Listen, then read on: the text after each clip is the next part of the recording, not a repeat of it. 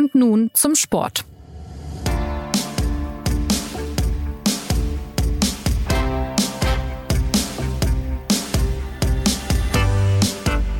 Nach dem vergangenen Fußballwochenende gibt es eigentlich nur eine angemessene Begrüßung hierbei und nun zum Sport und die lautet Moin. Ein leises norddeutsches Hallo also von Jonas Beckenkamp, denn nach dem Tod von Uwe Seeler war die Stimmung nicht nur in Hamburg gedrückt. Ja, der HSV verlor an einem richtigen Trauertag in der zweiten Liga gegen Hansa Rostock und irgendwie läuft auch sonst vieles anders als gedacht im Unterhaus. Ganz oben stehen nach zwei Spieltagen überraschend Jan Regensburg und Heidenheim Unten dafür Bielefeld, Fürth oder auch der KSC. Und mittendrin befinden sich Traditionsclubs wie der HSV, der Club aus Nürnberg oder auch Kaiserslautern. Ja, und was einige Clubs in dieser Saison vorhaben und wie genau die Situation vor allem im Zweitliga Norden und im Süden ist und wer aufsteigen könnte, darüber spreche ich heute mit Sebastian Leisgang und Thomas Hürner. Hallo ihr zwei. Grüß Gott. Servus. Ja, zwei Auskenner, die am Wochenende auch vor Ort waren für die SZ und ich würde gerne mit Thomas starten. Wir haben es ja gehört im Eingang.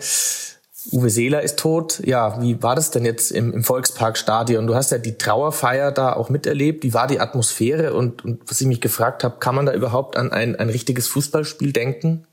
Äh, ja, echt nur schwierig. Also das hat auch der HSV-Trainer Tim Walter danach so gesagt und der ist nicht unbedingt dafür bekannt, äh, nach anderweitigen Erklärungen zu suchen. Äh, es lag schon echt etwas Bedrückendes, Melancholisches über dem Volkspark. Äh, das habe ich so noch nie erlebt.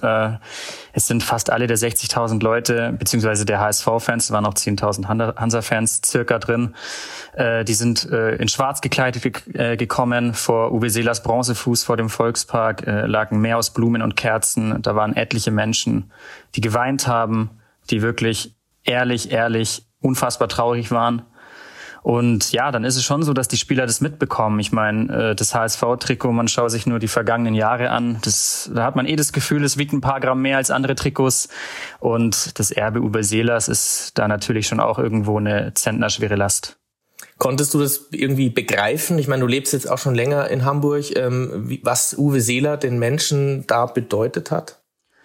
Äh, ja, ich, bei mir sind es jetzt zwei Jahre in Hamburg. Äh, es gibt daher sicher bessere Uwe Seeler-Kenner als mich, äh, allein schon des Alters wegen. Aber wenn man nach Hamburg zieht, äh, ist es echt, das kann man sich kaum vorstellen. Ich habe es wahrscheinlich auch unterschätzt damals. Es ist echt äh, unmöglich, sich diesem Mythos zu entziehen.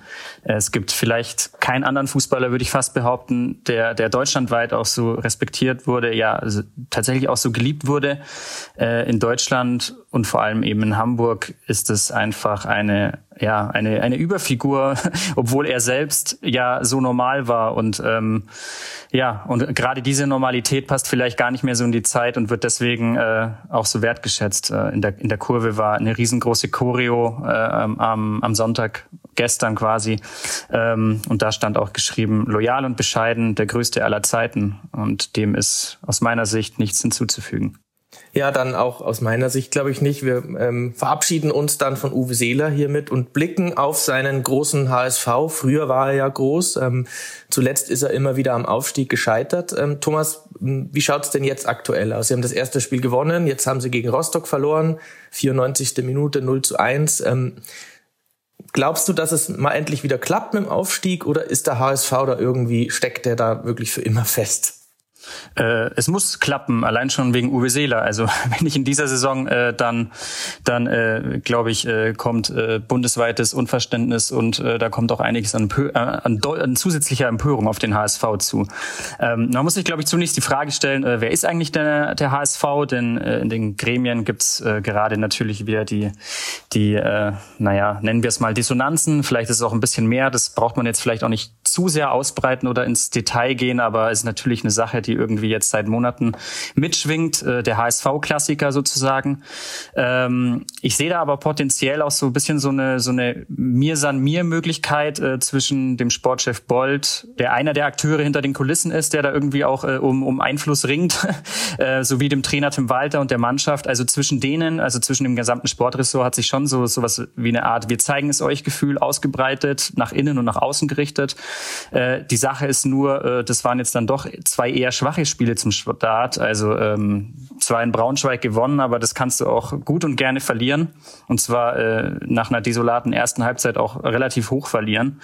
Ähm, dann gestern gegen Rostock so das, das alte HSV-Ding, das man abgelegt äh, geglaubt hatte, ähm, Gegentreffer in der Nachspielzeit.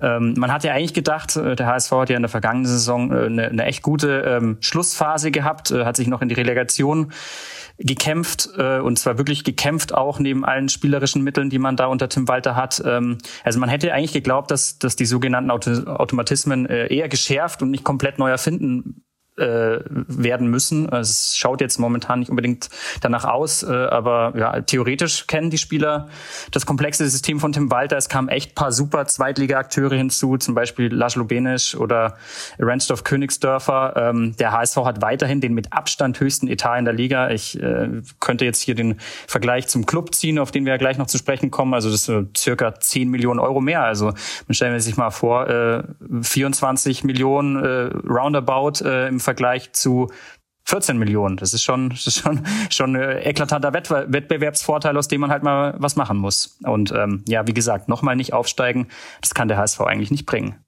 Also die üblichen Grabenkämpfe. Der Sportdirektor ist noch vor Saisonbeginn gegangen. Ähm, Sebastian, vielleicht schauen wir mal bei dir. Ähm, kennst du solche Sachen vom Club? Blöde Frage. Kennt man natürlich aus der Vergangenheit. Du warst jetzt äh, in Nürnberg beim Franken-Derby, der Club gegen Fürth. Und das ging nicht immer gut aus für den FCN in der Vergangenheit. Da haben sie ein paar verloren von den, diesen Derbys. Warum hat es denn jetzt diesmal geklappt mit einem 2 zu 0? Ja, ich glaube, da muss man vor allem über den Transfersommer sprechen, der ja noch nicht abgeschlossen ist. Das Transferfenster ist ja noch paar Wochen offen, aber der Club hat bislang da schon sehr viele gute Entscheidungen getroffen. Äh, du hast angesprochen, in den letzten Derbys sah es nicht so gut aus. Es war jetzt zuletzt fünfmal so, dass äh, der Club nicht gewonnen hat. Dreimal ging es für Fürth aus, zweimal unentschieden. Diesmal aber der Club eben mit einer veränderten Mannschaft. Und das war mit Sicherheit dann das Entscheidende am Samstag. Wenn man nämlich sieht, wie der Christoph da Ferner, der aus Dresden gekommen ist, und Quadvo Dua aus St. Gallen gekommen, wie die beiden da vorne gespielt haben, dann war das schon ja der große Unterschied im Vergleich zu den vorherigen Derbys und auch das, was dem Club in der Vorsaison gefehlt hat. Der Club ist letztes Jahr Achter geworden, mit dem Saisonziel reingegangen fünf bis acht. Wie gesagt, am Ende dann Platz acht, was äh, eine Enttäuschung war, weil sie lange sogar um den Aufstieg mitgespielt haben. Aber was dem Club gefehlt hat, war eben ein Knipser. Ähm, Nikola Dovedan war mit sieben Toren letztes Jahr der beste Schütze. Und es, äh, ich, ich wage die Prognose, dass es dieses Mal einen Spieler geben wird, der mehr als sieben Tore erzielt. Und äh, die Hauptverdächtigen dafür sind eben Christoph Daferner und äh, Quadvo Dua, die Fürth große Probleme gemacht haben, die mit ihrer Wucht äh, vorne drehen, mit ihrem Torinstinkt auch, den man gesehen hat ähm, ja, da schon äh, aufgetrumpft haben und ich glaube, das lässt äh, die Clubfans für die Saison guten Mutes sein. Also der Club, äh, der erste FC Nürnberg, ist ja dem HSV in gewisser Weise auch ähnlich. Glorreiche Vergangenheit, riesige Fanbasis, aber eben mittlerweile länger nicht mehr oben dabei. Ähm, Sebastian, wie, wie geht's denn dem Club generell in der zweiten Liga? Sie sind jetzt auch ein paar Jahre dort. Sie hatten vor zwei Jahren, glaube ich, dieses Schreckenserlebnis Trauma fast schon in Ingolstadt in der 94. dann dem Abstieg in die dritte Liga entgangen. Also wo steht der FCN im Moment? Es war sogar die 96. Jonas. Also das war okay. wirklich auf den allerletzten Drücker, dass äh, Fabian Schleusener da dieses Tor gemacht hat, dieses rettende Tor. Und ähm, ja, da ging schon äh, ziemlicher, ist ein ziemlicher Schreck durch die Glieder gefahren bei allen, die es mit dem Club zu tun haben, bei den Verantwortlichen, bei den Spielern und auch natürlich bei den Fans. Das Ganze dann im Sommer 2020 und seitdem ist viel passiert. Dieter Hacking kam dann und äh, ja, man sagt ihm ja immer diese ruhige norddeutsche Art nach, weil er eben äh, bei Wolfsburg war, weil er beim HSV gearbeitet hat. Er kommt ja tatsächlich gebürtig ursprünglich aus äh, Castro Brauxel, also ist eigentlich gar kein Norddeutscher, aber diese, diese Eigenschaften bringt er sehr wohl mit und das hat sich schon äh, beruhigend äh, über den Club gelegt, muss man definitiv sagen. Und das äh, tut dem ganzen Verein gut. Wenn du mich jetzt fragst, wie es insgesamt um den Club bestellt ist, natürlich haben sie finanziell zu knappern. Selbst der erste FC Heidenheim, der ja doch ein eher kleinerer Verein ist in der öffentlichen Wahrnehmung, hat mehr Fernsehgeld, sagt Sportdirektor Olaf Rebbe immer wieder. Und das sagt schon viel aus. Also natürlich gibt es da seine die, die Baustellen, mit denen der Verein zu kämpfen hat. Ich glaube aber schon, dass in den letzten zwei Jahren da sehr vieles in die positive Richtung gegangen ist. Und deshalb ist definitiv auch dieses Jahr mehr zu erwarten als Platz acht. Dieter Hecking haben wir jetzt gehört ähm, als Sportvorstand. Ähm, einige werden auch den Trainer Robert Klaus kennen. Ähm, was äh, haben denn diese zwei Menschen, diese zwei Figuren beim Club, Olaf Rebbe haben wir auch gehört, in Franken so vor? Was ist das Konzept und wie kommt es beim Volk an? Ja, was haben Sie vor? Sie wollen den Club natürlich nach oben führen. Das ähm, ist das erklärte Ziel. Man kann auch nichts anderes als Ziel ausgeben. Ist jetzt nicht das äh, explizite Ziel für diese Saison, aber natürlich soll der Weg in den nächsten ein, zwei, drei Jahren äh, wieder in die Bundesliga führen. Wie kommt es an?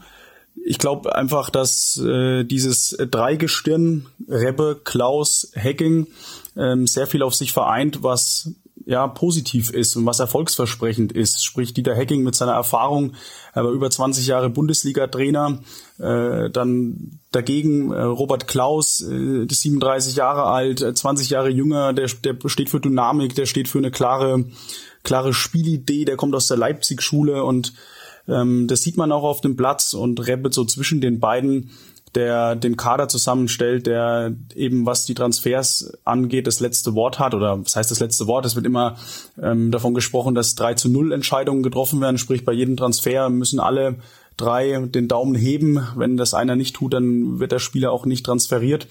Aber Olaf Rebbe ist eben das Bindeglied zwischen Dieter Hecking, äh, dem erfahrenen und ruhigen, und eben Robert Klaus, dem jungen und dynamischen.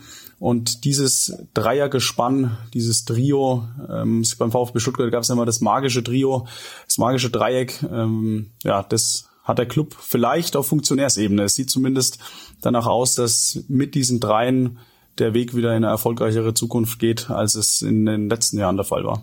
Ja, wollte ich ja gerade fragen, Thomas, äh, Frage an dich. Ist das was, was dem HSV auch fehlt? So eine, so eine gewisse seriöse sportliche Führung, auch mit einer Ausrichtung mal, mit einem, mit einem Plan für die Zukunft? Die würde ich tatsächlich äh, erkennen. Also ähm, wenn man wenn man sich quasi diese Grabenkämpfe in der HSV-Führung anguckt, äh, wie gerade gesagt, also ähm, das ist äh, eher in anderen Konstellationen das Sportressort, das von Jonas Bold geführt wird, wirkt äh, durchaus äh, sehr vertraut und äh, mit einem klaren Konzept, das vorsieht, äh, man spielt einen offensiven Fußball, man holt äh, junge entwicklungsfähige Spieler und ähm, ja versucht die zu entwickeln äh, gemeinsam mit dem komplexen Tim Walter Fußball. Und ähm, ja dann muss es aber letztendlich äh, wohl oder übel jetzt dann äh, in dieser Saison hochgehen. Also das ist der Anspruch den man auch selber formuliert hat.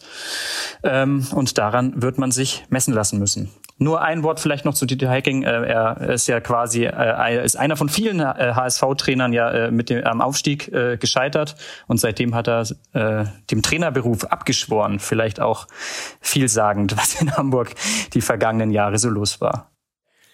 Also der HSV hat seine üblichen Probleme. Wir kennen das ja aus den vergangenen Jahren. Dann schauen wir mal, was es noch so gibt in der zweiten Liga. Thomas, bei dir im Norden der FC St. Pauli, ein Club, der vor allem letzte Saison auch bis zum Schluss oben dabei war. Ich glaube, ihnen ist dann ein bisschen die Luft ausgegangen am Ende.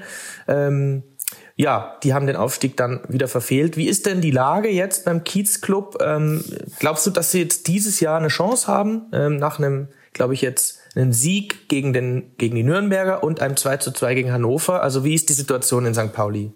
Nach zwei Spielen natürlich schon extrem schwer zu prognostizieren. Also sie haben mir äh, vergangene Woche gegen die von Sebastian gerade durchaus gelobten Nürnberger äh, gut gefallen, muss ich sagen. Ähm, und damit war jetzt nicht unbedingt von Start weg äh, mit zu rechnen, weil äh, in Guido Burgstaller, der nach Österreich ging, zurück nach Österreich und äh, Kire, dem Spielmacher, der jetzt in Freiburg spielt, Champions League, ähm, äh, hat man die zwei besten Spieler verloren. Es gab dann auch äh, einige Dissonanzen so äh, zum Ende der vergangenen Saison. Da ging es äh, ähm, beim ähm, beim doch äh, so coolen Kiez-Club äh, dann um äh, Aufstiegsprämien und äh, das hat dann doch äh, ein paar Unruhen befördert in der Mannschaft, die die auch für den äh, Trainer Timo Schulz extrem äh, schwer auszuhalten waren. Es muss sich jetzt zeigen. Also ähm, ich finde durchaus, dass die Mannschaft äh, ja, einen, einen ähnlich äh, adretten Fußball spielt, äh, temporeich äh, wie in der vergangenen Saison. Zu was es dann reicht, äh, weiß ich nicht. Aber ich würde auch eher mal sagen, äh, die sind im vorderen Viertel mit dabei.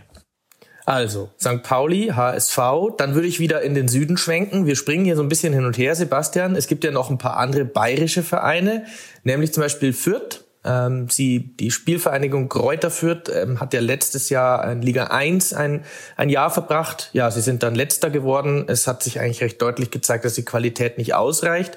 Man war dann aber gar nicht so tief traurig, weil irgendwie hatte ich das Gefühl, sie haben dann gesagt, ja gut, wir Vielleicht ist die zweite Liga eh mehr äh, unsere Liga. Ist das auch dein Eindruck oder wie schaut's da aus? Ich habe vor dem äh, Auftakt in der zweiten Liga vom natürlichen Habitat geschrieben, in dem Fürth jetzt wieder zu Hause ist. Und ich glaube, das kann man schon sagen. Äh, man muss insgesamt schon auch dazu erwähnen, dass die Schere zwischen der ersten und zweiten Liga größer geworden ist. Ich glaube nicht, dass es ein reines Fürth-Thema ist, dass sie sich in der zweiten Liga wohler fühlen. Auch Bielefeld ähm, hat sich ein Jahr gehalten, ist jetzt wieder runtergegangen. Der VfL Bochum hat letztes Jahr eine sehr gute Bundesliga-Saison gespielt. Und ähm, muss man jetzt auch mal schauen, wie das zweite Jahr verläuft. Sprich, äh, ja, es ist schon so, dass es nicht so einfach ist, als Zweitligist in die Bundesliga zu kommen und da gleich eine gute Rolle zu spielen. Union Berlin ist da aus meiner Perspektive schon ein Ausreißer. Aber was Fürth angeht, ähm, natürlich sind die als äh, ewiger, also Tabellenführer der ewigen Zweitligatabelle, ähm, natürlich in der zweiten Liga irgendwo besser aufgehoben. Man kann das schon so sehen. Ich glaube trotzdem, dass dieses Bundesliga-Jahr Fürth gut getan hat. Sie kommen allein mit deutlich mehr TV-Geld, sprich können jetzt auch mit dem Kader ein bisschen mehr ähm, ja, umstrukturieren, ein bisschen mehr dran arbeiten, als äh, das vielleicht ohne dieses Erstligajahr der Fall wäre. Und das haben sie ja auch getan. Also wenn man jetzt ähm, Usama Hadidi hinten in der Innenverteidigung sieht, äh, 30-jähriger Tunesier, der aus der Türkei gekommen ist.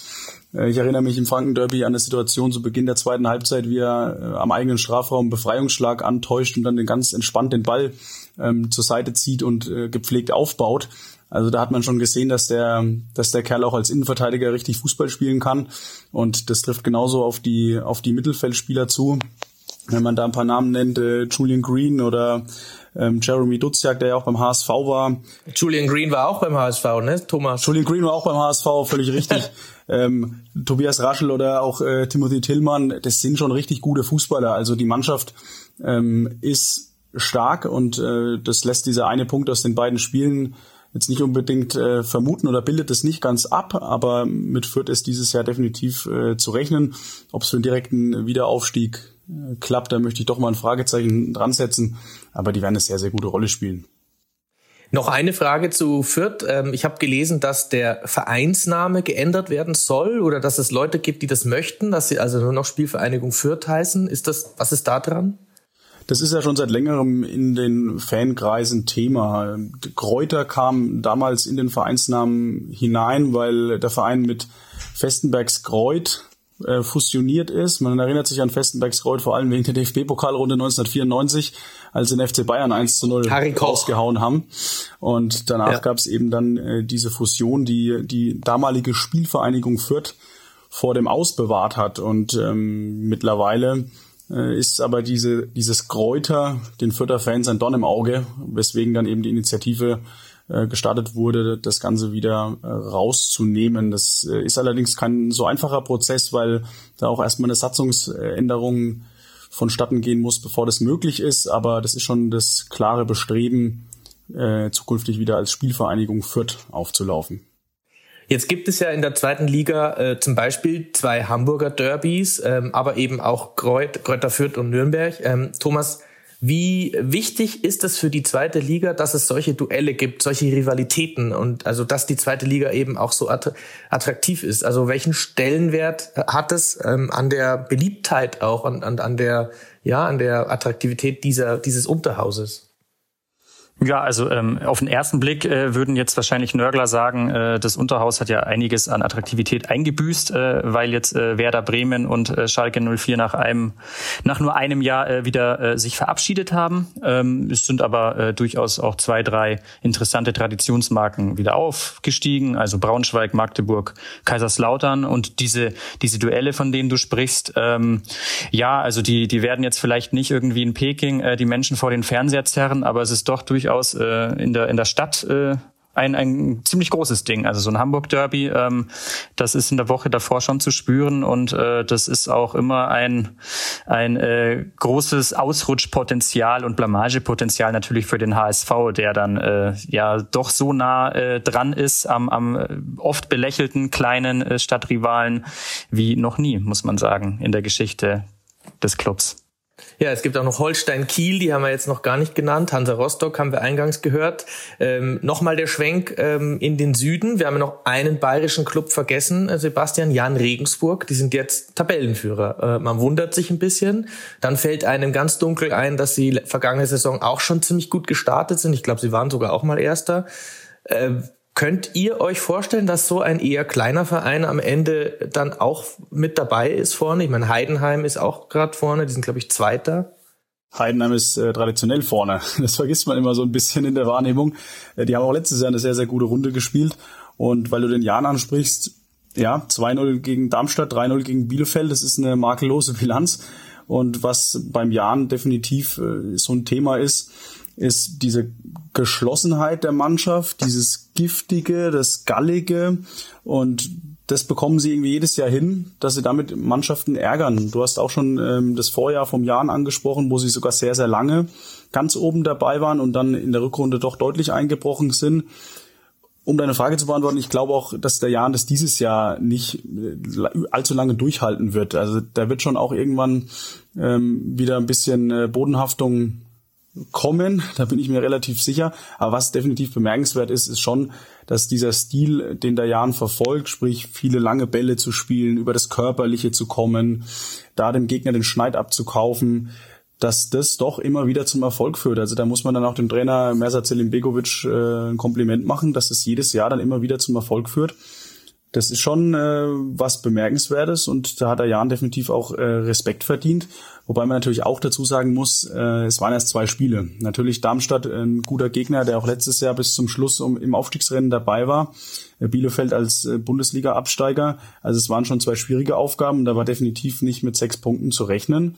Aber es waren eben auch erst zwei Spiele. Zumal die alte These, ja. falls ich äh, noch kurz was einwerfen darf, also ein bisschen widerlegt ist seit der vergangenen Saison. Ne? Also ähm, dass, dass da immer ein kleiner hochgeht, die Paderborns und äh, die die Fürths und und was es nicht alles gab. Und in der vergangenen Saison waren es dann eben der FC Schalke, Werder Bremen und der HSV, der es auch endlich mal auf Platz drei geschafft hat. Ähm, ich, ich glaube tatsächlich, äh, am Ende werden sich da schon äh, wird sich das Feld entsprechend sortieren und äh, es wird ja, es werden so auch die, die Etats einigermaßen in der Tabelle auch wiedergegeben werden. Aber ein großer, wenn du es ansprichst, fällt mir noch ein, auch in deinem Beritt sozusagen, Hannover 96, die, da ist es bisher verdächtig ruhig in der, in der Saisonvorbereitung gewesen. Von, von Vereinschef Martin Kind war auch wenig zu hören. Der hat ja sonst immer was zu sagen. Man hat sich offenbar gut verstärkt. Man hat den Trainer Stefan Leitl aus Fürth geholt. Ja, Thomas, äh, was ist bei Hannover drin? Eigentlich auch eine Traditionsmarke, oder? Ich glaube, wenn man Martin Kind anruft und mit ihm spricht, hat er immer noch einiges zu sagen, aber in der Tat, er, er hält sich öffentlich äh, auffällig zurück. Ähm, ich ich glaube, das ist natürlich auch eine bewusste Strategie, äh, die da, die da dahinter steckt, weil Hannover 96 jetzt äh, ziemlich viel äh, investiert ha hat auch, ähm, den Kader komplett umgekrempelt hat und ich glaube, dass die, dass die Strategie so ein bisschen vorsieht, ähm, ja, wir nehmen jetzt hier ein Jahr Anlauf, wir schauen, dass sich das alles hier festigt, äh, dass man so ein Fundament schafft, das dann vielleicht im nächsten Jahr hochgehen kann. Aber man hat in den ersten beiden Spielen, die für Hannover so mäßig äh, gut liefen, finde ich auch gesehen, dass das sowas einfach ein bisschen Zeit braucht. Und ähm, zu meinen absoluten äh, Top-Favoriten gehört 96 nicht ähm, was natürlich auch ein bisschen meine Etat-These von, äh, von vor einer Minute widerlegt, aber die wollen wir mal nur als, nur als Ausnahme sehen, äh, die 96er. Aber die haben natürlich auch einen Trainer, der was entwickeln kann, den der Sebastian ja auch ganz gut kennt, ähm, äh, Stefan Leitl. Und äh, ich, ich glaube tatsächlich, dass äh, 96 im Gegensatz zu den, zu den Vorjahren äh, etwas langfristiger plant und äh, das wäre äh, durchaus sinnvoll, wenn man sich eben die vergangenen Jahre ansieht.